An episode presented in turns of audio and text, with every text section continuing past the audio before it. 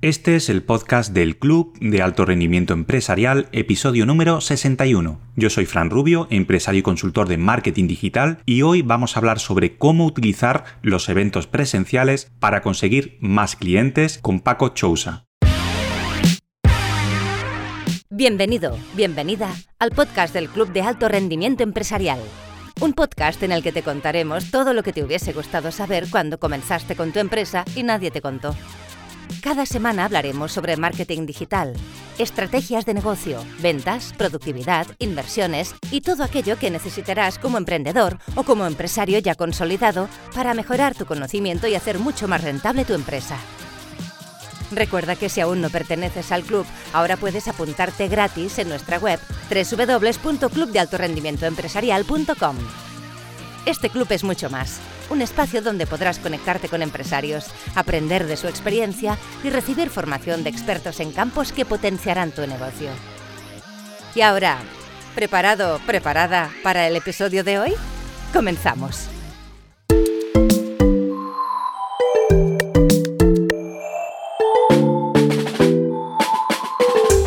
Hoy te quiero contar algo más que va más allá de las simples reuniones y, presentaciones. Estoy hablando de la importancia de organizar un evento para una empresa. Y no, no me, refiero solo a poner unas sillas y, unas mesas, dar unas charlas y ya está, ¿no? Va mucho más allá. Eh, te voy a contar por qué es una idea interesante para cualquier negocio. Hoy día, donde todo es un clic o un desplazamiento de pantalla, los eventos físicos atraen esa calidez humana que tanto echamos de menos. Es esa magia de, dar la mano, de, ver esas reacciones en tiempo real, de compartir un café. Eso lo que hace es crear conexiones reales y en el mundo de los negocios las relaciones son oro puro. Primero, vamos a hablar de, de visibilidad. Un evento bien montado es como poner un faro en medio de la oscuridad para tu marca. De repente todos los ojos están sobre ti y eso no tiene precio. Luego está el networking. Nunca subestimes el poder de un buen apretón de manos. Los eventos son el escenario perfecto para conocer a futuros clientes, a socios, incluso mentores. ¿Y qué me dices del feedback en tiempo real? Esto también es oro puro. Nada de esperar encuestas online que quizá nunca vayan a ser contestadas. Aquí ves y oyes y sientes lo que tu audiencia piensa de ti y de tu producto o de tu servicio. Organizar un evento para tu empresa es mucho más que un acto de marketing, ¿no? Que un simple acto de marketing. Es una declaración de intenciones, una forma de conectar con tu audiencia a un nivel más humano y más personal. Y sí, da más trabajo, pero te aseguro que los beneficios son inmensos. Hoy tengo el placer de entrevistar a Paco Chousa, que es una persona con muchísimos años de experiencia organizando eventos y que estoy seguro de que va a cambiar tu idea de cómo un evento puede ser una de las mejores estrategias para tu empresa. ¿Comenzamos?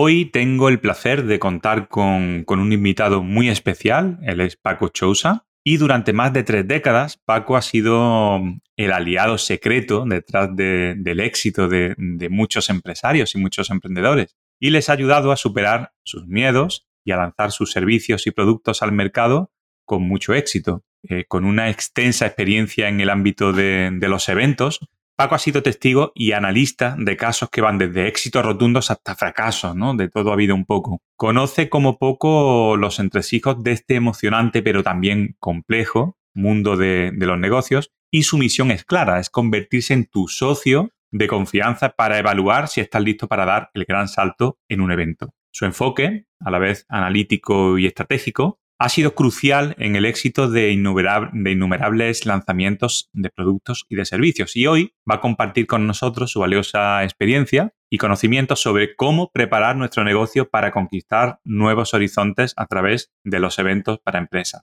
Paco, bienvenido. Mucho gusto, Francisco, y muchísimas gracias por la presentación. Me ha encantado. Pues muchas gracias a ti, Paco. Vamos a hablar Em, sobre eventos presenciales, cómo pueden ser útiles para las empresas ¿no? y cómo le pueden sacar el máximo rendimiento. Pero antes, antes de meternos en, el núcleo ¿no? de, esa conversación, siempre me gusta conocer un poco a, nuestros invitados, no solamente lo que hacen, sino quiénes son, ¿no? cómo han emprendido, de dónde vienen. Entonces, la primera pregunta, como siempre, como siempre hago en estos episodios, es ¿quién es Paco Chousa? Pues sí, mira, te voy a contar un poquito así mi historia y cómo terminé en el entorno de, los eventos. Mira, yo empecé en el sector, vamos, yo tenía claro desde muy pequeña edad, yo creo que desde los casi 13 años, que realmente quería ser empresario, emprendedor o por lo menos eh, montar negocios por cuenta propia. Eh, arrancamos con 16 añitos con tres amigos del cole una marca de, ropa que se llamó Miércoles y que realmente al final tuvo tanto tirón que acabamos con, con Jorge Javier Vázquez cuando tenía su programa que era lo, de, lo que era el, Aquí hay tomate, saliendo en televisión, en Gran Hermano. Y al final, digamos, como que el, éxito pudo con nosotros y tuvimos que bajarnos del autobús de, de esas marcas hasta el tiempo en el que, bueno, yo estudié, me saqué mi selectividad, eh, renqueando, y me puse a estudiar turismo. Y bueno, pues tuve la buena o mala suerte que en ese momento, en el segundo año de, de la diplomatura, ese momento de la diplomatura, me llamó un amigo mío para irme pues con él a montar un evento a la nieve. Yo no tenía ni santa idea ni de esquiar ni lo que era un evento. ¿no? Tal fue el impacto que realmente, pues ese fin de semana probé la esencia del evento, ¿no? La serotonina y la experiencia y todo lo que conlleva, que al, pues para los dos meses dejé de estudiar turismo y me dediqué pues al sector de, de, lo que es los eventos, ¿no? Empecé, pues como yo creo que se debe empezar en este sector, ¿no? Porque sí que es verdad que está la carrera de publicidad, está marketing, pero lo que es el sector de evento presencial es algo que tienes que trabajar mucho. A mí me sorprende mucho, la última vez tuve una ponencia en el CEU, en la universidad, y realmente pues como que tienen muy claras las pautas de funnel, de comunicación, de cómo, de activación, pero sin embargo lo que es el evento no se trabaja tanto y es algo que realmente tienes que trabajarlo pues en, en el terreno, ¿no? Y ahí empezó toda mi andadura pues desde mero montador, hasta llegar al punto ya de, coordinador. De coordinador pasé a trabajar tres años en, la, en una agencia y ya pasado los tres años, pues fue cuando monté mi empresa que se llama Funky Brain. Y llevamos ya, lo monté con mi socio Mario y llevamos pues exactamente 18 años trabajando entre tiburones blancos, como digo yo, ¿no? Al final, Muy una empresita pequeñita manteniéndose a flote entre, entre grandes, ¿no? Muy bien. ¿Has contado el número de eventos que has hecho? alguna vez, por casualidad? Pues mira, la última vez estaba con un compañero tuyo, con Jorge Coronado, que, me preguntó lo tema de eventos y estuvimos calculando los eventos antes de, la pandemia y era al año había 220 eventos en un año. Madre claro, imagínate luego realmente repartirlos todos, pues tengo 47 años, empecé con 16, pues llevo ya... Un poco. Sí, sí. Muy bien. Oye, ¿y la pandemia cómo te influyó? Porque supongo que eso fue un caos, ¿no? Además de, o sea, para la mayoría de las empresas, pero para los, las empresas de eventos muchísimo más, ¿no? Sí, la verdad que fue, fue un horror. Bueno, en nuestro caso, fíjate, nosotros fuimos de las pocas empresas que no hicimos streaming. Nos negamos a hacer streaming por el mero hecho de que realmente había mucha competencia y para los que no estábamos trabajando en el sector de producción o de streaming, vimos que requería de una inversión y al final era como hacer un directo. Entonces te llevaba la misma dedicación, el mismo tiempo, pero sin embargo no era el mismo margen de, digamos, de beneficio. Entonces, pues nos reinventamos eh, y creamos a partir de lonas de publicidad, de la lona de PVC, empezamos a hacer batas médicas y nos pasamos durante toda la pandemia. Hicimos junto con unos compañeros de Bilbao un proyecto de, cuando te acuerdas en ese momento que los pobres doctores o médicos llevaban un, saco puesto mm, de, abono, ¿no? Pues ahí hicimos donación de casi 200.000 batas y de ahí en adelante luego pues empezamos a, sobrevivir a base de, pues de ese tipo de producto y luego pues empezó, se fue, se fue abriendo el abanico como... Sí que es verdad que fue tremendo el concepto de, lo primero que arrancó fue la feria, arrancó de manera escalonada, pero a día de hoy esto es un tsunami. O sea, es increíble cómo pasado un año de la pandemia, la gente, claro, tenía tantas ganas de salir. Claro, estaban como acumulados, ¿no? Los eventos. Eso, eso ha pasado mucho con las bodas, ¿no? Al final se casa el mismo número de gente, pero ahora se concentra cuando no ha podido casarse antes, ¿no? tengo amigos que son fotógrafos, dice que están desbordados porque, pues claro, todo el mundo al final se casa, ¿no? Y no ha podido durante la pandemia, ahora todos quieren hacerlo. Es una locura. En este caso nos, se juntan dos factores, que es lo que nosotros vemos como, como determinante, porque realmente eh, a lo largo del año tienes como realmente diferentes estaciones en el sector del evento, ¿no? Evidentemente tienes que calcular que cuando tú estás de vacaciones, bueno, en este caso tú estás metido también en marketing, pero cuando la persona de a pie está de vacaciones es cuando hay más evento, ¿no? Claro. Pero sí que es verdad que nosotros consideramos que ya es una realidad que nos estamos, eh, nos estamos acercando a una crisis. ¿Por qué? Porque conocemos muy bien las, cuando llegaron las crisis y cuando llegan las crisis, el evento presencial se dispara. ¿Ah, Es curioso como, sí, es, es, brutal porque realmente las marcas, y no es por defender a lo que yo me dedico, que es el evento presencial, pero al recortar los presupuestos, mira, nosotros de media ha habido una rebaja de un 30% de propuesta económica en las marcas. Se lo han reducido. ¿Qué es lo que pasa? Que realmente siguen con las opciones de marketing digital, porque evidentemente generan recurrencia y siempre funcionan, pero bajan otra vez al evento presencial porque tienen que ponerse otra vez cara a cara con el cliente, porque realmente la competencia ya es una competencia de precio, ya es una competencia a la que ellos no solamente tienen que ir a precio, porque claro, no quieren reducir el precio, lo que se reduce antes es la acción de marketing. Pero ¿qué es lo que pasa? Que la recurrencia o el ir directamente en un formato presencial genera mucha más fidelidad. Claro. Entonces, es lo que realmente, y es, y es verdad que se está palmando, se está, se está plasmando, ¿eh? O sea, es, ya empiezan las marcas y esto sí que es uno de los síntomas, que está claro que están los de la bolsa, el IBEX y todo eso, pero nosotros sí que reconocemos cuando realmente viene algo que... Ah, pues es interesante, es interesante eso que dices y, y como cuánto tiempo más o menos crees que nos estaremos en esta nueva crisis que, que tú comentas según tu experiencia.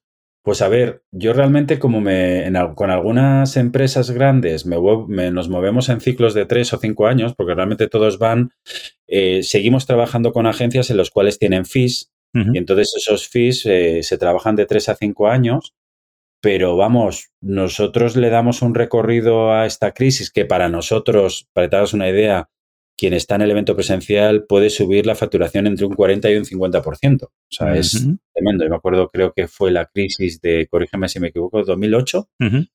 el, ahí la facturación nosotros eh, nos fuimos a un 60% más. Entonces, a ver, ojalá me equivoque. Yo no, no, no, no, no sé de, de, de estas crisis y ojalá sea menos, ¿no? Pero sí que considero que puede haber unos tres o cuatro años de, crisis. Vale, pues bueno, está bien saberlo en, tu opinión, ¿no? Que, entiendo que, has pasado ya por eso y, sabes de lo que, de lo que hablas, ¿no? Eh, Paco, vamos a hablar sobre el potencial que tienen los eventos presenciales para la empresa, si te parece. Porque uno de los aspectos que son, digamos, más importantes en el mundo empresarial en cuanto al evento presencial, no es catapultar a una marca a un nivel un poco superior, ¿no? El que hace, la marca que hace un evento ya no es cualquier marca, ¿no? Sino que, oye, es, eh, algo más, ¿no? No se trata simplemente de, un lugar para, establecer contactos o, o, cerrar acuerdos, ¿no? Un evento presencial, sino de una verdadera, yo creo que oportunidad para construir y reforzar ese reconocimiento de marca que necesitamos, ¿no? Con tu experiencia en este ámbito de los, de los eventos, eh, quería plantearte una pregunta. ¿Cómo los eventos presenciales pueden potenciar el reconocimiento y los resultados de una marca? Pues a ver, mira, yo ahora estoy como con una lucha interna en el tema de bajar un poco a pie el, conocimiento o cómo se tiene, digamos, reconocido el, formato del evento. Ahora mismo eh, estoy trabajando mucho en, LinkedIn, ¿no? Como realmente con el concepto de asesoría y demás. Y estoy tratando con mucha marca personal. ¿Por qué? Porque todos relacionamos en que realmente el evento es para las grandes marcas. Y estamos muy equivocados. Lo que pasa es que sí que es verdad, pues que, que hace como 10 años acostumbrábamos a que cuando habíamos un evento, pues recordar a Francisco porque estaba o Telefónica o Vodafone o las grandes marcas, ¿no? En que realmente esas grandes marcas ya no solamente tenían una métrica de resultados en las cuales tú simplemente viendo Telefónica ya estabas obteniendo pues un retorno visual y ibas a ir directamente, sino que aquí el, concepto o el, o digamos el trabajo más arduo, más, más complicado es cómo empezar con una marca nueva y que esa marca nueva pueda empezar a tener, pueda tener entrada con el cliente, ¿no? Con el cliente potencial. eso realmente yo creo que partiendo de la base de ya no solamente porque es más complejo, no, sé, no creo que solamente es cómo poder obtener resultados a partir del evento, sino que yo considero que el nacimiento de una marca o un producto tiene que nacer en el terreno. Quiere decirse, no hay mejor espacio en el que si tú, desde lo que es la imagen corporativa o antes de lanzar el producto en grande, que hagas eh, pruebas en calle, en presencial, en calle, en centro comercial, en feria. ¿Por qué? Porque eso realmente es lo que te va a dar el resultado o la opinión del, futuro cliente. ¿Vale? Eso es lo que se llama, como ya sabes, el focus group, ¿no? Utilizamos mucho el focus group en grandes empresas que tienen que lanzar un modelo de negocio y utilizan a sus propios clientes para ver, oye, ¿qué te parece esto? ¿no? Sí, para validar el producto, claro. Exacto. Entonces, esa, esa validación se tiene que hacer también en calle, ¿sabes? Entonces, claro, hay grandes, grandes marcas, por ejemplo, Kia. Sabes que Kia, pues ahora mismo eh, tú ves el coche y pone CLA. ¿Sabes? Realmente ese, ese, cambio de logotipo, yo siempre lo, lo, comento, en que si eso se hubiese hecho una fase de prospección inicial, probablemente el público te podía decir si yo realmente relaciono esa marca con, el, antiguo logotipo de Kia, ¿no? Pues esto es lo mismo con el producto. Si ya hemos testado ese producto, primero, para salir a un evento presencial, tienes que tener oferta, tienes que tener producto. ¿Por qué? Porque sí que es verdad que el evento presencial te va a llevar a mucha demanda. Entonces, y por lo digital también.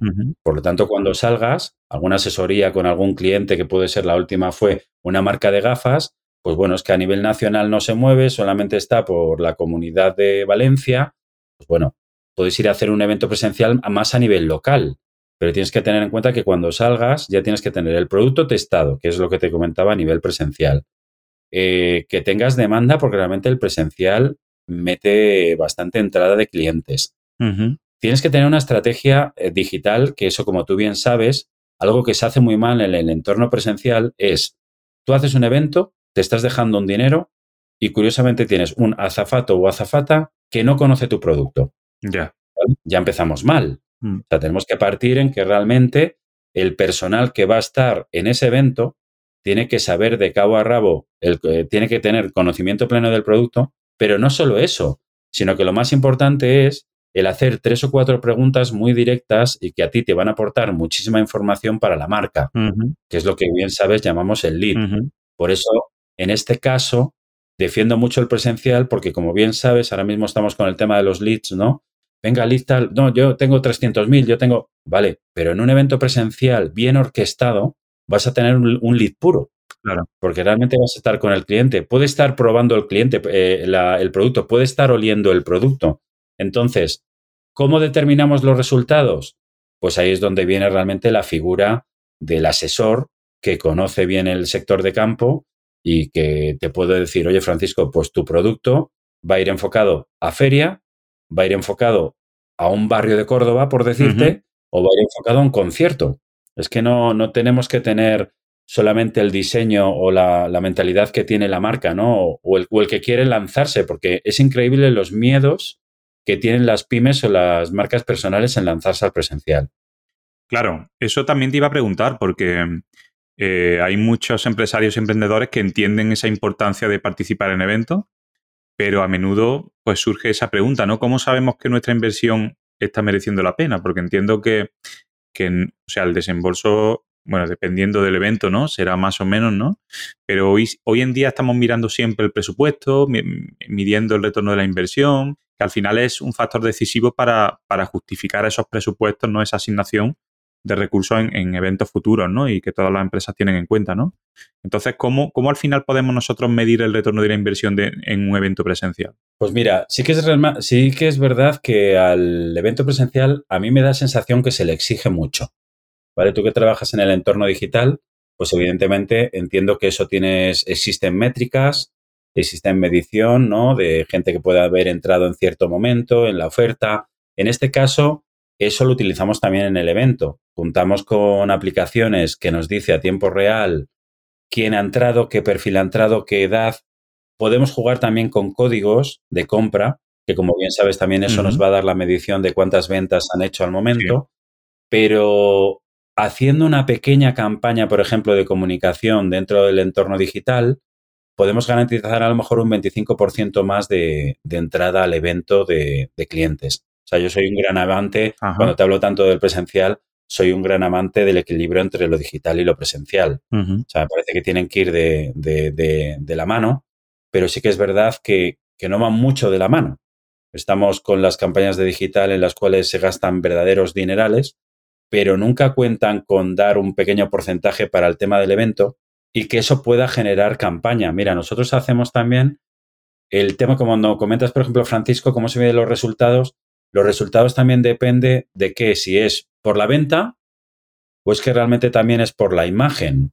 Porque nosotros cuando hacemos un evento también relacionamos en que el propio comercial que está ya puede estar haciendo también stories en las redes sociales de lo que está sucediendo. A su vez también podemos hacer acciones con, con los clientes para que realmente de cara haciéndose un una foto con la marca en el stand o lo que sea y mandando a redes sociales. Entonces, el resultado se puede medir en varios ángulos, tanto la venta de producto en directo como, la, como el, impacto que ha podido tener en medios, ¿no? Y como tú dices también, un poco dependiendo de la involucración de la empresa, ¿no? No es lo mismo estar ahí en una feria eh, esperando a que llegue el cliente o hacer algunas acciones, ¿no? Entiendo que se pueden hacer muchas acciones en un evento para que para captar esos leads, ¿no? O supongo que un poco a lo mejor puedes hacer como sorteos, descuentos, un poco el merchandising que tengan, ¿no? Todo eso entiendo que influye, ¿no? Luego en el en que el cliente potencial pues haya captado la potencia de la marca o al final pase un poco desapercibida, ¿no? Totalmente. Además, como bien sabes, dentro de las leyes naturales está la ley de la reciprocidad. Y evidentemente es una de las leyes más importantes en, el evento. Yo siempre pongo el claro ejemplo de los Hare Krishnas. ¿Sabes? Los, sí que es verdad que hay un estudio hecho en que los Hare Krishnas, cuando realmente ellos iban bailando con sus campanitas y demás, pues te daban una flor, que es muy como puede hacer cualquier Cruz Roja, por ejemplo, ¿no? Ahí ya está entrando la reciprocidad. Si te fijas ya de manera autómata, tú estás recibiendo algo, por lo tanto tienes que, tienes que dar, ¿no? y, los Hare Krishnas recibieron muchísimos millones por este concepto, ¿no? Esa es una de las primeras partes, que es tener una buena campaña de merchandising, una buena campaña, te hablo simplemente del sorteo, por ejemplo, de un iPhone. Eso te puede llevar en un día a lo mejor a conseguir 4.000 leads sin darte cuenta porque la gente que pasa por allí puede entrar simplemente a participar en el sorteo. Pero luego hay una cosa que yo considero que es la más importante y que es en lo que realmente siempre caen, digamos, las marcas. No, yo el evento lo hago yo. El evento yo lo hago con mi gente. Y al final te das cuenta que en el evento tú lo que tienes que estar es preocupado, Francisco, de estar con el cliente. No de que si el stand, que si la chica, que si el FOAM, ¿sabes? Entonces se peca mucho de eso. ¿Vale? Están las grandes empresas que realmente subcontratan a las agencias, pero luego hay muchas pymes que es yo me lo guiso, yo me lo como. Sí, por ahorrarte un poco de dinero, al final, pues pierdes esa oportunidad, ¿no? Efectivamente, o sea, es tanto, conociendo muy bien el sector del evento, es tanto la tensión que se genera que realmente al final, pues tienes mucho desgaste. Entonces, lo que tienes que hacer es subcontratar o tener un departamento cuando hay mucha pyme que no tiene un departamento de marketing amplio, ¿no? Pues eso es lo que realmente yo ofrezco, ¿no? El decir, mira, tú me contratas directamente para poder llevarte el evento y tú dedícate al consumidor allí, ¿no? En directo, ¿no? Claro. Eso es uno de los, de los grandes pecados capitales que, se están haciendo. Muy bien. Y Paco, en tu opinión, hemos hablado, bueno, eh, antes de, no sé si durante la grabación o antes, hemos hablado de los eventos virtuales también, ¿no? Creo que ha sido antes. Está claro que, mm, el contacto humano es fundamental, ¿no? Yo, por ejemplo, soy mucho de hacer networking, networking en, en grupos de empresas, ¿no? Y está clarísimo mm, que, es totalmente distinto eh, el estar físicamente con una persona, captando esa vibración, ¿no? Esa, esa comunicación, ¿no? Que estar online. Entonces, se han puesto muy de moda los eventos online también, pero yo quiero que tú me digas o que me cuentes por qué es mucho más atractivo es un evento presencial que un evento online. Pues mira, yo considero cuando hablamos de online, yo considero que hay como dos canales. Uno de ellos que es pues una vídeo como estamos teniendo tú y yo, pero otro aspecto es el concepto, por ejemplo, del metaverso, ¿no? Para mí el metaverso yo siempre digo que es como el mini Dix, ¿vale? Es uno de los formatos tecnológicos que salieron pero que realmente no funcionaron, ¿no? Eh, tienes que tener en cuenta, por ejemplo, que cuando nosotros con el teléfono móvil nos colocaron una cámara, ya teníamos el WhatsApp por videoconferencia y si te fijas no lo usábamos nadie por el entorno de privacidad, ¿no? Entonces, sí que estoy abierto a que realmente el espacio digital eh, tiene mucha potencia y te cuento por qué. Yo ahora mismo estoy llevando, por ejemplo, un startup que se llama Cibersia y que ellos están dentro de, yo les quité el nombre de metaverso por el espacio de terrenos digitales, ¿vale? Entonces, estamos trabajando, por ejemplo, en el entorno del real estate, en el que tú de manera presencial puedes ir a visitar un piso, en este caso, pues ya sabes que suelen ser inmobiliarias de lujo, pero también de manera digital puedes, puedes hacer una visita y a su vez puedes estar chateando con el promotor, ¿vale? Entonces, esto no quita que siempre va a ser un acompañamiento al presencial y una primera toma de contacto para conocer el producto. Claro que sí. ¿sabes? Y lo veo totalmente legítimo y funciona. Pero de realmente eh, cómo comparar un evento presencial con el digital no tiene precio y solamente hace falta que nos dirijamos a la historia, Francisco. Por mucha tecnología que venga, desde los tiempos de los romanos se hacen eventos Hemos pasado una pandemia que, como bien sabes, todo determinaba que cada vez iba a haber menos y hemos triplicado nuestro, nuestro volumen de trabajo. Sí, sí. Bueno, eso ha pasado también y, ha sido un poco sorprendente en cuanto a a que parecía que ya todas las empresas íbamos a hacer el 50% de teletrabajo y sin embargo la mayoría han vuelto, ¿no? Han vuelto otra vez a las oficinas porque yo creo que al final es, eso, ¿no? ¿no? No se trabaja igual por videoconferencia que, que al lado, ¿no? Yo creo que eso, al final las personas somos seres que nos relacionamos y necesitamos eso para, para crear confianza, ¿no? Y crear ese vínculo que de otra manera es muy complicado de hacer. Sí, además el tema del teletrabajo es algo muy curioso porque te acuerdas que todos los que no trabajan en empresas, cuando escuchaban el teletrabajo era como oh, algo maravilloso, ¿no? Dices, wow, voy a poder trabajar dos días, cuando realmente te, das cuenta que la esclavitud es mayor, ¿no? Porque al final esto de trabajar en casa a todos no nos gusta mucho, ¿no? Pero es curioso que después de ese arranque del teletrabajo, ahora estamos volviendo con el evento presencial para hacer eh, eventos saludables a las empresas. ¿Y en qué, consiste, eso? Pues mira, tenemos desde eventos deportivos donde lo que se hace es una plataforma eh, para empresas, en lo que a lo largo del año tienes una serie de actividades. Quiere decirse, por ejemplo, si queremos preparar la maratón de Boston, tenemos un runner profesional y todos los miércoles va la empresa que va entrenando con la gente que, quiere correr la maratón. ¿vale? Luego tenemos también acciones de felicidad, porque como bien sabes, la salud mental ahora mismo la tenemos por los suelos. Desgraciadamente no nos está acompañando mucho la salud pública para, para ayudar en esto. Y estamos haciendo también eventos basados en la felicidad. ¿Vale? Entonces, claro, todos estos factores de hacer actividades para la empresa están súper bien reforzados por los recursos humanos. Porque es que lo solicitan, porque es que realmente date cuenta que al final que tus ventas eh, aumenten en la empresa son gracias a este tipo de eventos. Y esto no lo ha conseguido el teletrabajo. Lo volvemos otra vez a conseguir con el presencial. Con un runner que llega a la oficina, que se va a correr con ellos por la tarde, ¿vale? Cuando realmente pintaba como que íbamos a trabajar solamente dos o tres días, ¿no? Y el rendimiento de trabajo eh, no era bueno por ambas partes, tanto por el empleado como por la empresa.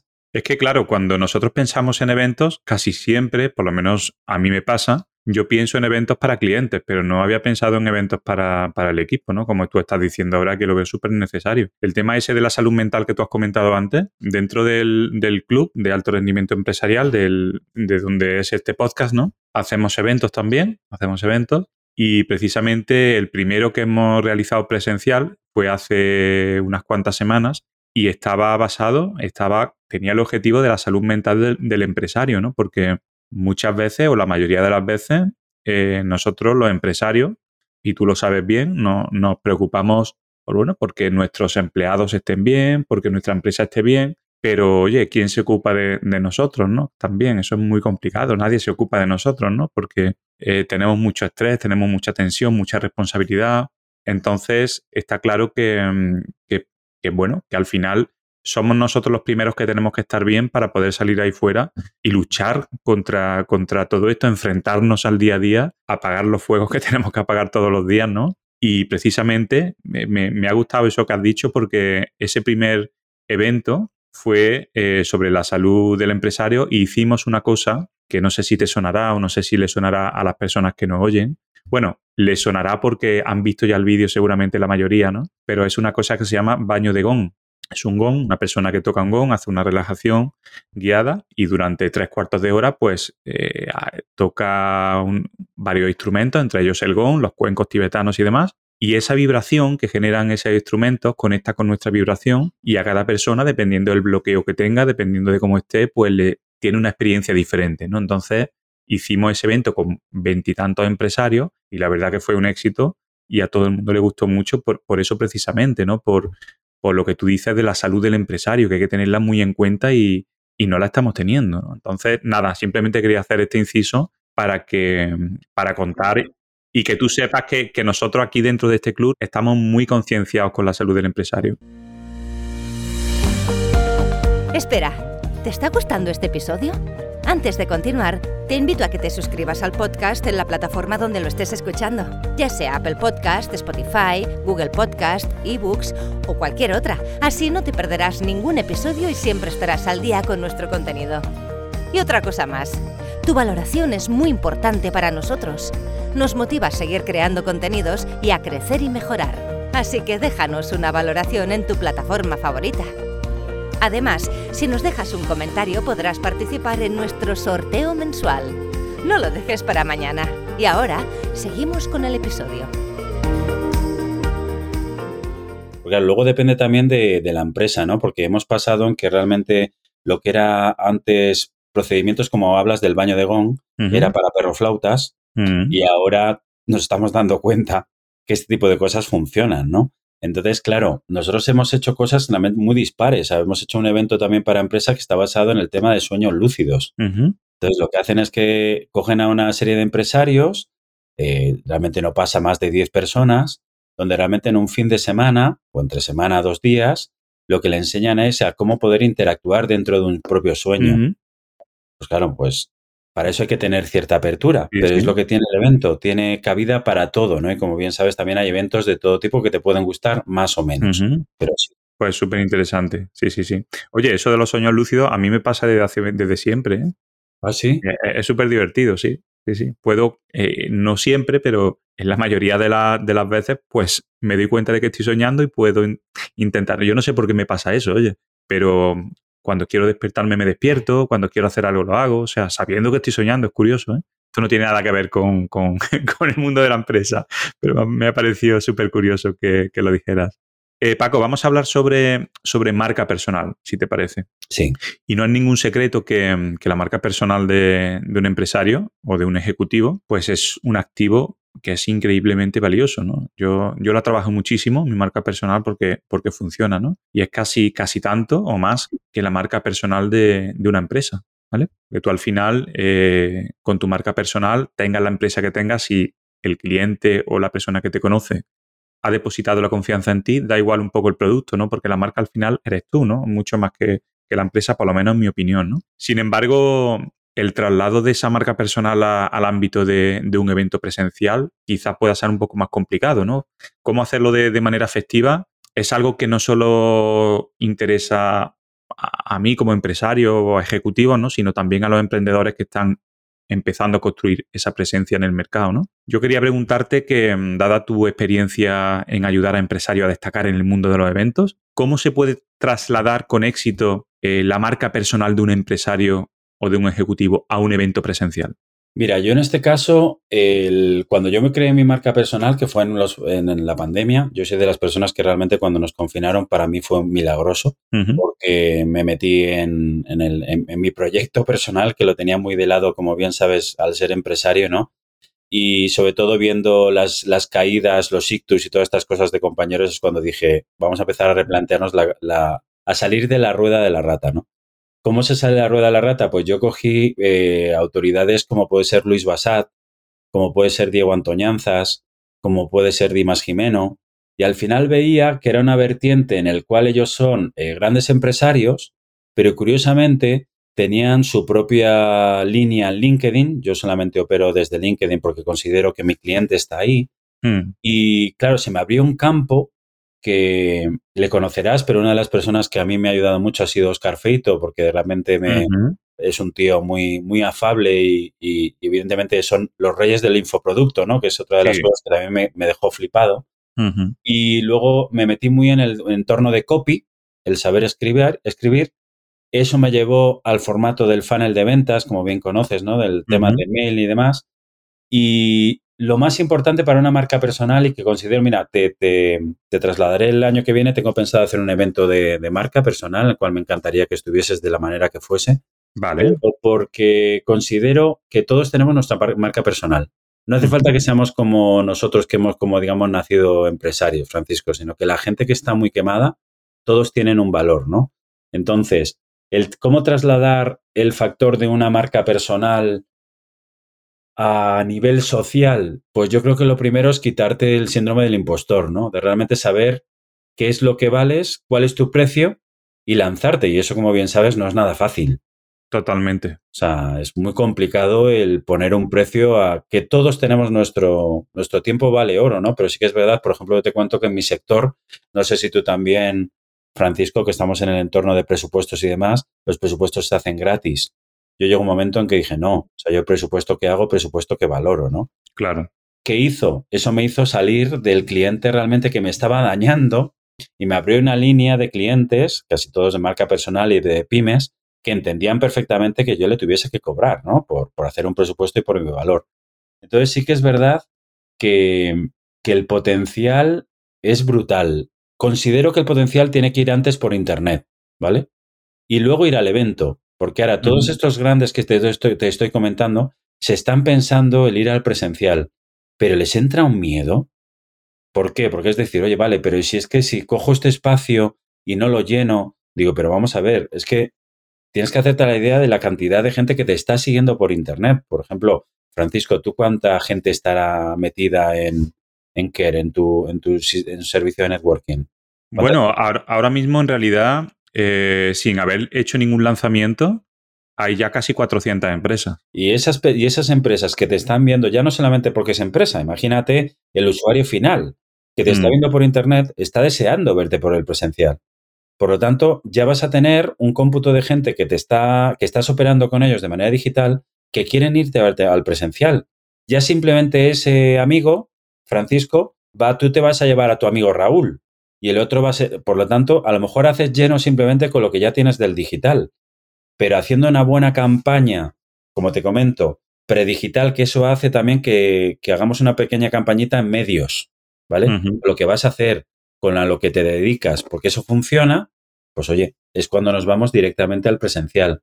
Pero es como dos procesos. Veo que está el síndrome del impostor para demostrar o reconocer tu valor y luego está el presencial. Que es que la gente le tiene un miedo al presencial. Sí, sí, sí, sí. Eh, pero bueno, al final es un poco, a ver, te tienes que exponer un poco más. No todo el mundo se pone delante de o se sube a un escenario y, y cuenta cosas, ¿no? Es complicado. Yo, a, mí, a mí me pasa, bueno, a mí me pasaba antes, ¿no? Ahora ya la verdad que, que ese miedo ya lo he superado, ¿no? Desde hace tiempo, ¿no? Con, por otros motivos, ¿no? Por esto del podcast, la radio, también hago un programa semanal. Y, y ya cada vez que puedo, pues cojo un micro y, me sale, ¿no? A fuerza de repetición. Pero sí es cierto que, mm, que- que hay muchos miedos y precisamente esa era la siguiente pregunta, ¿no? Hablando un poco de, de este tipo de miedos, ¿no? Organizar este evento presencial, pues puede ser una, una oportunidad importante para una empresa, como, como hemos dicho, pero también viene acompañado de estos miedos, de estas inseguridades, ¿no? Estos miedos al final son obstáculos que, que te impiden alcanzar el máximo potencial que tiene un evento, ¿no? Eso, eso lo habrás vivido miles de veces, ¿no? Sí. Entonces, yo, yo quería preguntarte, Paco, eh, aparte de ese síndrome del impostor, aparte de no, de a lo mejor pensar que no puedes llenar esa sala, ¿no? ¿Qué temores y qué miedos suelen tener las empresas a la hora de organizar estos eventos presenciales, ¿no? Y cómo pueden mitigarlos. Pues a ver, te voy a hacer una pregunta muy directa y que quiero que me la contestes con total sinceridad. Venga. Estamos muy enfocados en todos vender nuestro producto, ¿no? Y estamos con marketing digital y estamos con tal. ¿Cuánta gente llama por teléfono? ¿Cuánta gente llama? Eh, ¿Cómo? Eh, Por teléfono. Por teléfono, al cliente. O sea, la, la captación del cliente.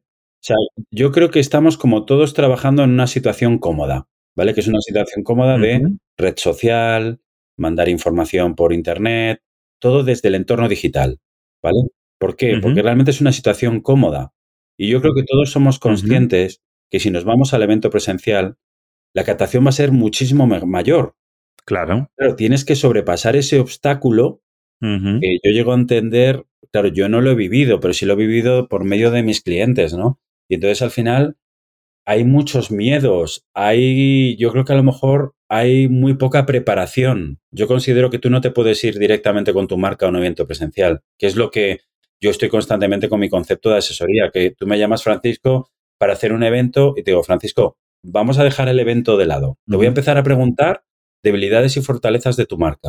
¿Por qué? Porque ahí yo voy a detectar que tú estás en un entorno digital que vas mandando toda tu, tu, digamos, tus servicios, tus productos, pero a lo mejor es que no estás preparado para irte al presencial para que no te pillen en ciertas cosas. Claro. O sea, yo lo veo como muy cómodo, pero de repente, claro, tú te vas a encontrar con el consumidor cara a cara. ¿sabes? Entonces, yo sinceramente, a la única explicación que puedo darle, Francisco, es a tema de miedos. Porque un evento, como, como suelo comentar, te puede salir por 3.000 euros. Ujú. O sea, quitémonos de la cabeza que es que tienen que ser 15.000, 20.000 o 30.000. O sea, puedes hacer desde una acción de street hasta un evento híbrido, que es lo que yo apuesto muchísimo. Imagina también este concepto de, de networking que trabajas, Francisco, que todas estas pymes que vamos tirando del carro, que cada vez nos lo están poniendo más difícil, que hagamos eventos en calle. Eso lo hacen muchos ayuntamientos que de repente sabes que salen, salen a la calle con vamos a, a apostar por los productores locales. Sí. De repente hacen un mercadillo, para que te hagas una idea, ¿no? Pues vayamos a la calle también los pequeños, pero de manera como uniéndonos, creando un propio ecosistema. Pues claro, no es lo mismo, o yo puedo llegar a entender que no es lo mismo que Francisco cojara su stand y se vaya, a- no, pongamos de ejemplo, a la feria de Fitur. ¿sabes? Porque probablemente te pueden surgir miedos, porque es que es carísimo, pero imagínate si nos unimos 25 Franciscos y Pacos. Podemos hacer un evento a la medida y apoyándonos entre nosotros. Entonces yo creo que existe ese miedo a, a la soledad. ¿Sabes lo que te digo? Sí. A, a no ir reforzado con otra marca. Tú puedes llevar un producto, otro puede llevar un producto de para probar, otro puede llevar alimentación, otro puede llevar, ¿sabes? Como generar algo que sea como un mercadillo, para que lo podamos entender. Sí, sí. Pues me parece, me parece muy interesante eso que has dicho de, de no ir solo a un evento, sino, por ejemplo, oye, imagínate hacer un evento de marketing, ¿no? En, en los que contemos con otras nueve marcas y compartamos ese espacio, esas ponencias, eso, ¿no? Al final es mucho más barato y económico y eso sí se puede hacer.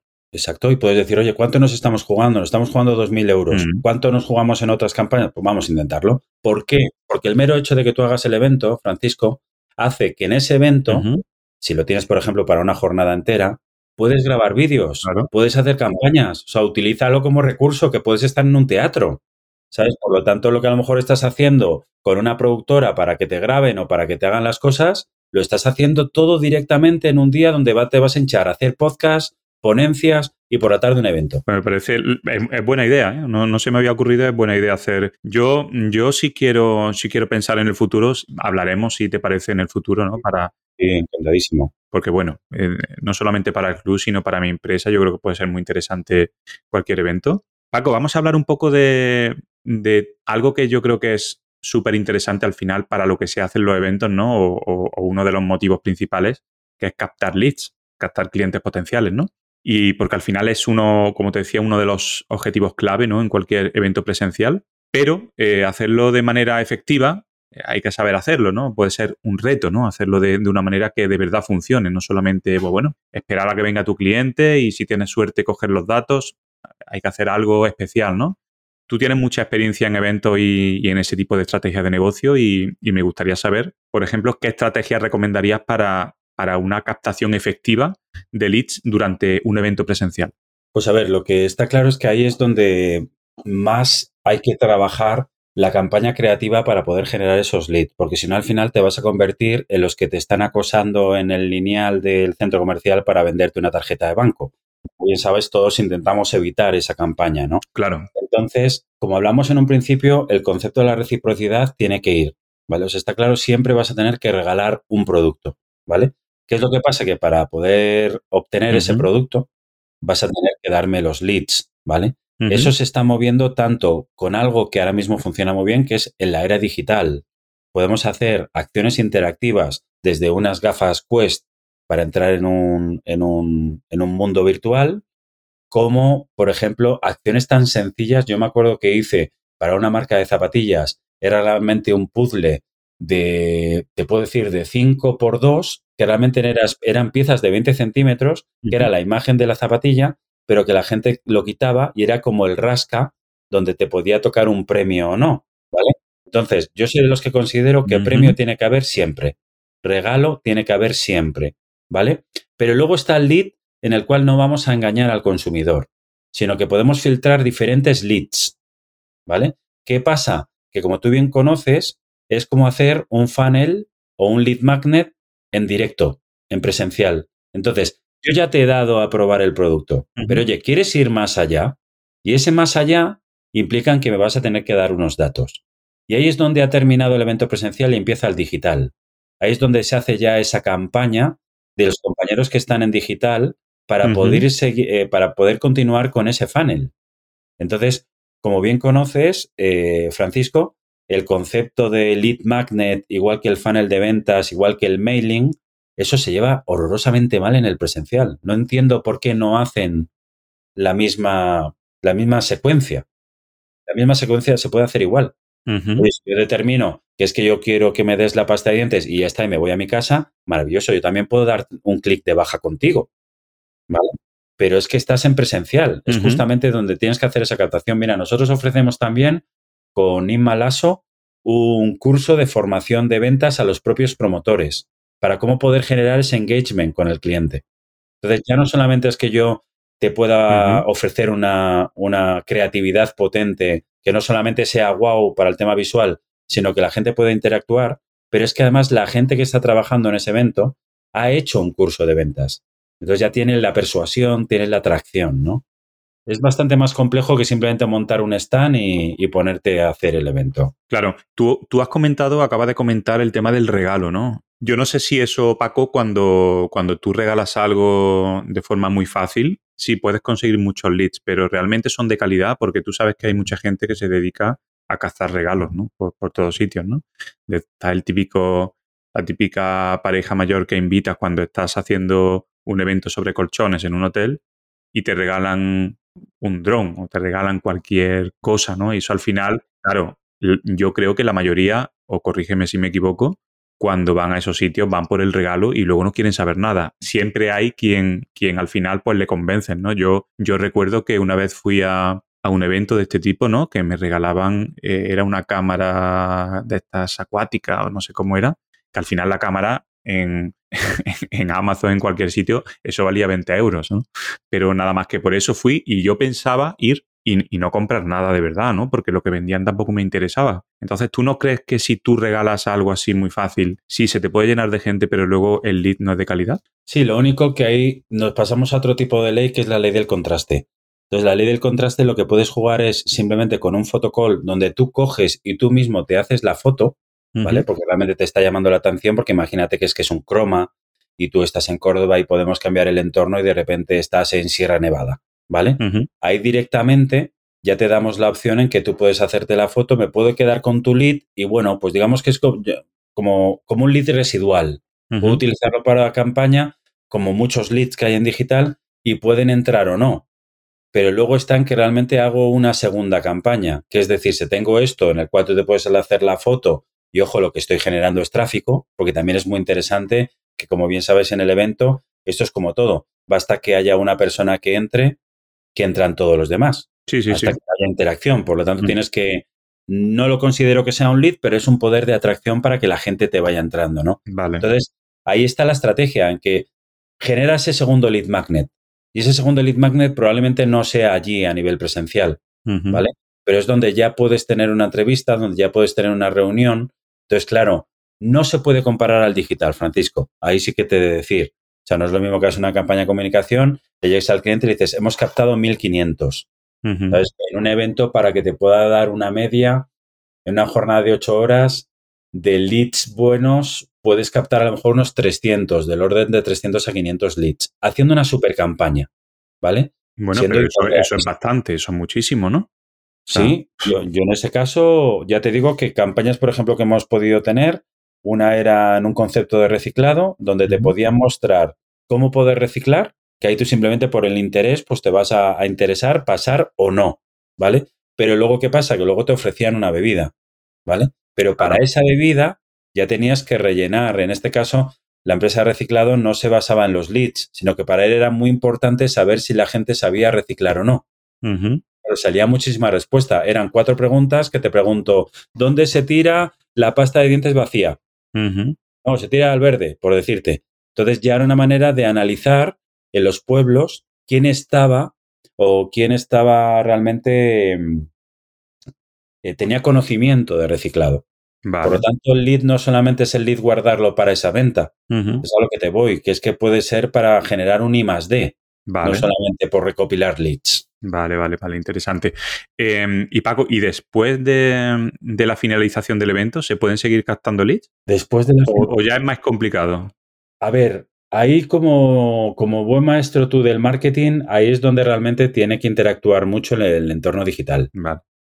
Ya sea que realmente estás generando una aplicación que tenga recurrencia. Mira, por ejemplo, ahora mismo te pongo un caso. Estamos trabajando con otro startup de Barcelona que son con el concepto NFC. No sé si conoces el NFC, pero sabes que es el de proximidad. Y entonces nosotros hacemos la, acción. ¿Qué es lo que pasa? Que una vez que hacemos una acción, imagínate de una marca de ropa, nosotros te regalamos un llavero. Ese llavero es un NFC o que tienes la posibilidad de que ese propio NFC lo puedes llevar en tu zapatilla, ver si realmente tu zapatilla es auténtica y esto te va a generar una recurrencia constante a lo largo del año, porque ese NFC te va a ir avisando de las acciones que vas, a, que vas a tener a lo largo del año, ¿no? Entonces, por eso te digo que hay que trabajar muy mucho en no solamente la acción presencial, sino todo ese funnel que va a llevar a cómo poder generar esa continuidad con el, con el cliente. Claro. Paco, esto de los eventos presenciales, bueno, yo lo veo una, magnífica idea. Estoy descubriendo que funciona, ¿no? Yo ya sabía que funcionaba, pero ahora oyéndote veo, veo que funciona y, hay muchos oyentes que se estarán preguntando, vale, eh, cuando presentamos, cuando pensamos en eventos presenciales, lo primero que, nos viene a la mente son las grandes marcas, ¿no? Como tú dijiste al principio, que parecen tener una presencia casi siempre, ¿no? En este tipo de eventos siempre hay eventos de, de estos, de estas grandes marcas pero los eventos presenciales siempre están asociados a grandes marcas o también nosotros como empresa pequeña, imagínate yo, mi empresa, ¿no? Yo tengo una empresa, somos unas 16 o 17 personas, ¿no? También podemos hacer eventos presenciales y, y para qué nos pueden servir. O sea, ¿va solo para las grandes marcas o empresas más pequeñitas? ¿O hay un mínimo, digamos, de empresa que dices, oye, si es una empresa tan pequeña no te merece la pena hacer un evento? Sí, bueno, realmente ahí lo que hay que hacer es el, que es lo que ahora estoy haciendo yo, que es el tema de la, asesoría Impro, es lo que nosotros trabajamos en esa hora y media de sesión, es decir, vale, tú tienes la intención del evento o simplemente te está resonando que quieres hacer un evento. Entonces ahí es donde son tantos los factores que hay que trabajar Mira, te pongo un caso, por ejemplo, la semana pasada tuve una asesoría con, con una startup. Yo ya estoy diciendo mucho a la gente que intentemos eliminar el, el naming de startup, porque está girando. Antes era nombrado startup unicornio y ahora no paro de ver empresas de startups que están cayendo, pero vamos, como moscas, ¿no? Y se pusieron en contacto conmigo porque era una aplicación que se dedica al tema de la gestión de instalaciones deportivas y te facilita el contacto para contratar a profesionales del deporte, ¿vale? Algo que realmente, como bien sabes, los servicios ahora mismo es un problema, ¿no?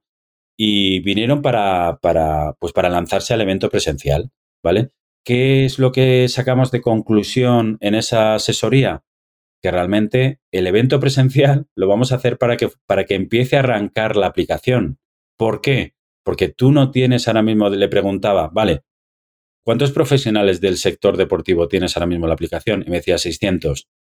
Digo, pues chico, te replanteo una cosa. Vámonos a las universidades, vamos al INEF, donde están los, los deportistas, al TAFAT, donde está la gente que realmente se está sacando la titulación. Y ahora mismo lo que tenemos que hacer es obtención de leads.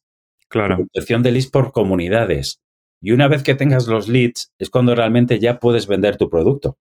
Entonces, imagínate el giro de alguien que venía para hacer un evento presencial para instalaciones deportivas, para ir a gimnasios y demás, cuando realmente descubrimos en la asesoría que te falta tener el, servicio. ¿Dónde vas? ¿No? Entonces, claro, ahí es tanto el. Yo, si quieres, mira, un día te invito cuando hagamos, cuando tengas un networking, eh, de manera gratuita, que hagamos un impro con cualquiera de tus empresarios. Porque son súper divertidos, incluso contigo, ¿vale? Porque de ahí sale, es muy potente porque al final es como un brainstorming que hacían los creativos publicitarios, pero es que interactúa todo el mundo. Entonces es muy potente. Pues te tomo la palabra, Paco, y además esto se queda grabado, ¿eh? Sí, sí, sí, totalmente prometido. Bueno, pues si lo hacemos, contaré cómo me ha ido y, explicaré un poco cómo, cómo, me has ayudado para, para, bueno, para que tienes ese, ese, trato de favor conmigo, haré lo mismo también para que tú, para que llegue al máximo de, personas posible, ¿no? Entonces, tú en esa asesoría eh, has comentado que es donde, digamos, antes de, de, que una, de que una empresa, bueno, tiene esa idea de montar ese evento, ¿no? y tú tienes esa asesoría para ver realmente si, oye, si la solución es un evento y en caso de que sea, qué se puede hacer, ¿no? Eso es un poco como tú trabajas ya, viendo un poco para finalizar el, episodio, ¿cómo, ¿cómo, lo haces tú? Mira, eh, realmente mi perfil está eh, mayormente todo en LinkedIn, ¿vale? Entonces, la gente se pone en contacto conmigo con el objetivo de, oye, me ha resonado un poco lo que haces, podríamos tener una reunión y entonces yo lo que invito siempre es a una toma de contacto de 30 minutos y ahí nos conocemos, Francisco, simplemente por, por, por ver qué podemos hacer porque han salido muchas colaboraciones. Es curioso que han salido un montón de proveedores o a lo mejor yo me he generado, cuando realmente estoy en el sector del evento, un advisor de un montón de marcas. Porque justamente tenían un producto que no lo tenían detectado para el tema del evento y yo le he llevado al evento, ¿no? Entonces, en esa toma de 30 minutos nos conocemos. Una vez que realmente veamos que, es interesante que tu producto lo podamos sacar a la calle, es cuando eh, eh, agendamos una sesión impro que viene a, a, venir de por unos 90 minutos, 120 minutos. Vale y, el coste son 250 euros masiva. Estoy totalmente seguro de lo que vendo, pero porque en muchas ocasiones vas a perder muchísimo tiempo. Tú pones en el perfil, Francisco, que vas a hacerte un evento y ponte a llamar a proveedores, a ver hacia dónde vas. Entonces, en esos 90 minutos, lo que tratamos es a dónde vamos, con precios y todo. O sea, estamos trabajando orientativos de ir a una feria, de si quieres ir a Callao, de si quieres ir a, un paso marítimo. ya, vamos, ya vamos averiguando precios, vamos viendo cuánto nos puede salir. Y vamos generando, sobre todo, una campaña acorde con lo que vas a hacer, porque a lo mejor lo que nos compensa es un formato de compra de todos los materiales, porque los vamos a reutilizar a lo largo del tiempo. Entonces no tienes que ir alquilando constantemente, ¿no? Y luego, pues lo que hace es el factor que al final, pues oye, más de 30 años en este sector, tengo una plataforma de proveedores que eso hace que te estás quitando un montón de comisionistas, porque yo ahora mismo estoy muy en el formato de anteagencia, porque es que ahora las grandes agencias nos subcontratan a nosotros y luego hay unos márgenes de un 45, de un 60. Por eso ese miedo a la agencia, porque es como que solamente es para los más grandes, ¿no? Entonces, todo se basa en que en esa asesoría hacemos de cabo a rabo y como digo yo, que esté hasta el asistente o la asistenta de limpieza, porque también tiene que decir, porque no solamente voy a tratar con el CEO como tú, es que probablemente vamos a raspar y a lo mejor la persona de esas 15 personas que tú has comentado, Francisco, hay una de ellas que a lo mejor habla solamente un momento, pero es que tiene muy bien localizado cuál es la debilidad o cuál es el problema. ¿no?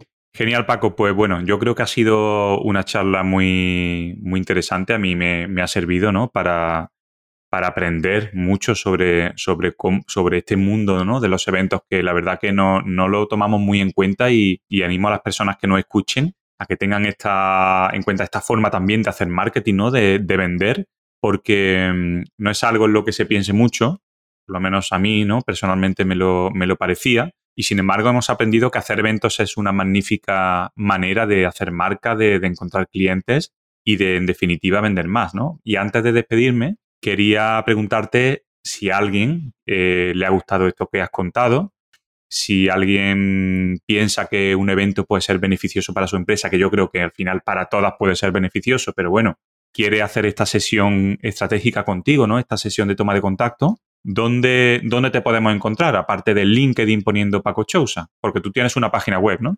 Sí, eso es. Eh, mira, yo en, el, en mi página web es pacochousa.es. Ahí es donde realmente te explico de cabo a rabo en qué consiste mi asesoría, incluso hasta te viene con una línea de WhatsApp para contestarte al momento y ya generar, agendar la, toma de contacto de 30 minutos gratuita. Y si no, pues en el perfil de LinkedIn, cualquiera que quiera entrar y hacerse amigo, ahí verá que, que, bueno, estoy haciendo post dos o tres a la semana, todo basado en el concepto del evento y me puede contactar por ahí. Pero vamos, directamente en la página web de pacochousa.es tienen ahí todos los datos tanto por email como por WhatsApp. Perfecto, Paco. Pues bueno, de todas formas, en la plataforma donde se esté escuchando este podcast ahora mismo está puesto en la descripción tu, página web, con lo cual solamente pinchar y ya te lleva, ya te lleva ahí. Paco, lo dicho, muchísimas gracias por todo. Ha sido un placer. He pasado un muy, buen rato. Espero que tú también hayas estado a gusto y que sigamos estando en contacto. Y te tomo la palabra para eso que me has dicho de, esa, esa, mini consultoría, ¿no? Para, para ver también cómo, cómo podemos hacer, si podemos hacer algo en marketing, en la parte de marketing con, mi empresa. Totalmente, y sobre todo agradecerte a ti, Francisco, primero porque eres un, tío que me encanta, realmente sincero, eh, una persona muy, muy cercana y que sigas con el tema del podcast porque sí que es verdad que somos muchos las empresas que necesitamos a una persona como tú o una empresa, algo que esté llevando, porque si te fijas, hay muy poco y lo que hay no va muy enfocado a nuestro sector.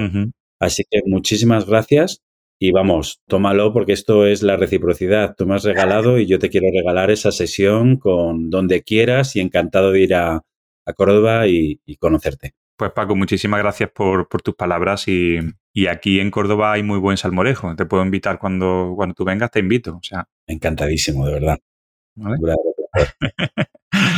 muy bien, Paco. Muchísimas gracias. Un saludo.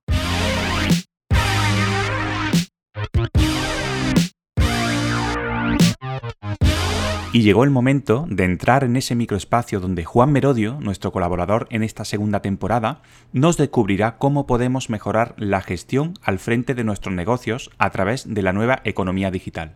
Hola, soy Juan Merodio, consultor de marketing digital para negocios y divulgador de la nueva economía digital, y te quiero hablar de una métrica clave para entender tu negocio. Y es que el coste de adquisición de clientes, también conocido con el acrónimo de CAC, es un indicador esencial en las métricas empresariales y es crucial para evaluar la viabilidad y el crecimiento de un negocio. Representa el costo total para adquirir un nuevo cliente, incluyendo todos los gastos de marketing ventas. Un CAC elevado en comparación con el valor de vida del cliente, el LTV, indica que la empresa está perdiendo dinero con cada nuevo cliente. Por lo tanto, conocer el CAC ayuda a las empresas a tomar decisiones informadas sobre la asignación de recursos en marketing y ventas, además de ser un indicador clave para inversores sobre el potencial de crecimiento y la eficiencia operativa de la empresa. El CAC se calcula dividiendo los costes totales de marketing y ventas en un periodo específico por el nuevo número de nuevos clientes adquiridos en ese mismo periodo. Ten en cuenta que factores como el tipo de industria, el modelo de negocio, el público objetivo, canales de marketing, precio del producto pueden influir en este CAC. Eso sí, es crucial comparar el CAC con el LTV, es decir, el ingreso que te deja un cliente a lo largo de su vida, porque esta relación entre ellos es lo que te dice cómo está tu negocio. Y como referencia te diría que el LTV debería ser al menos tres veces el valor del CAC. Por lo tanto, este CAC es una es algo más que una métrica, diría yo. Refleja la efectividad de los esfuerzos de marketing y ventas de una empresa. Y mantener un CAC saludable es crucial para estar en un mercado competitivo. Y estate atento al próximo capítulo donde te hablaré de 5 razones para detener el crecimiento del negocio.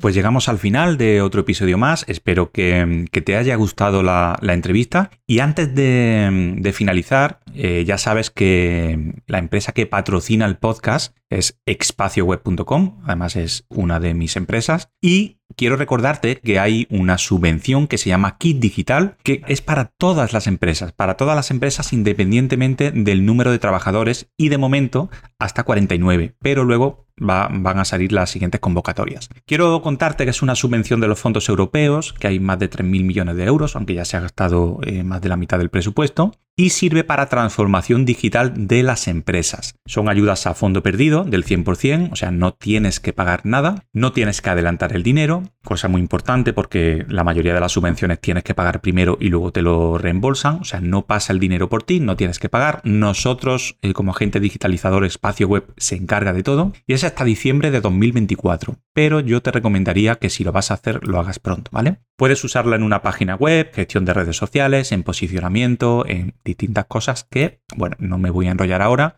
pero que me puedes preguntar si quieres que te ayudemos con eso. ¿Vale? Bueno, como te decía, llegamos al final. Eh, te invito a que escuches los demás episodios anteriores, que te suscribas a, a, la plataforma donde lo estés escuchando, que dejes tu comentario, ya sabes que hay un sorteo mensual entre los comentarios y que compartas, si crees que le puede ayudar a otra persona, que compartas el podcast con esa, con esa persona. Y oye, si tienes algún tema eh, sobre el que quieras que hable o que busque un invitado o invitada, me lo pones también en, en, esos comentarios o en cualquiera de los canales donde, donde estoy. Pues nada más, espero que, que pases una feliz semana y nos vemos el lunes que viene. Aquí termina el episodio de esta semana. Recuerda que este podcast pertenece al Club de Alto Rendimiento Empresarial. En el club vas a encontrar ese lugar en el que conocer a empresarios, aprender de ellos, formarte con expertos en áreas que te ayuden a sacar más partido a tu negocio. Conseguirás mayor visibilidad para tu empresa y crearás relaciones que harán que las ventas de tu negocio aumenten. Ahora puedes apuntarte al club gratis en nuestra web www.clubdealtorendimientoempresarial.com. Si aún no lo has hecho, te animo a explorar nuestros episodios anteriores en tu plataforma de podcast preferida. Seguro que te aportarán ideas que podrás aplicar en tu empresa. Hasta la semana que viene.